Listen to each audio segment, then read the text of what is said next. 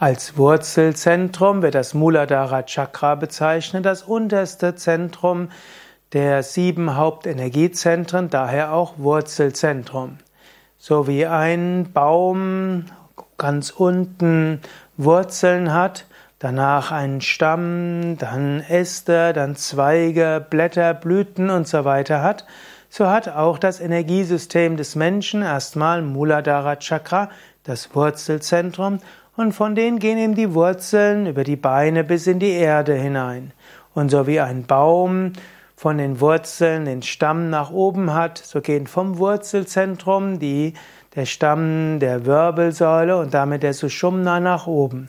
Dort entlang gehen dann andere Chakren, von dort fließen die Nadis aus, die Energiekanäle wie Zweige und Äste, und von hier kommen die verschiedenen Fähigkeiten wie auch die Früchte und die Blüten und so weiter.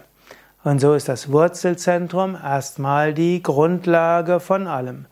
Und jede Form der Energiearbeit muss auch das Wurzelzentrum einbeziehen, damit du Erdung hast, Festigkeit und Beständigkeit. Mehr zum Wurzelzentrum findest du auch auf unserer Internetseite yoga-vidya.de. Gib dort ein Muladhara Chakra und das ist nämlich der Sanskrit-Name für Wurzelzentrum.